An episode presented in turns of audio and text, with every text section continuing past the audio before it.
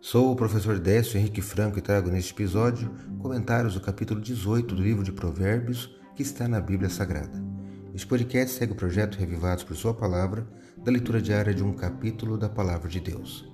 Me acompanhe aqui, onde iremos ler toda a Bíblia.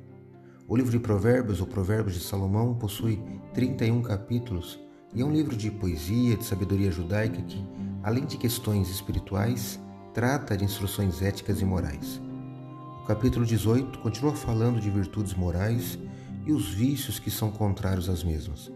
Destaco o versículo 14, que leio na Bíblia Nova Almeida atualizada.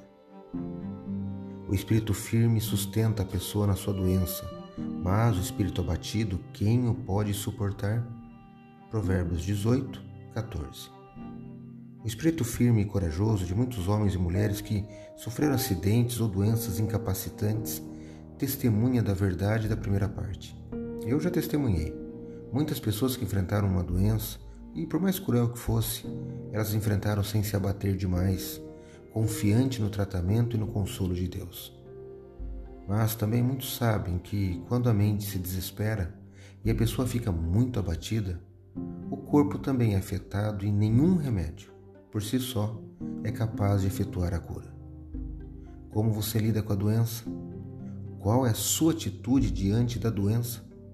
Você é confiante ou se abate fácil? Pense sobre isso.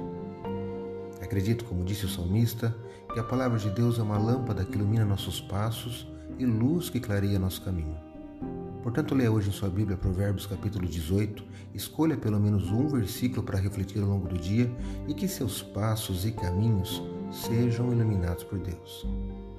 Um abraço e até amanhã.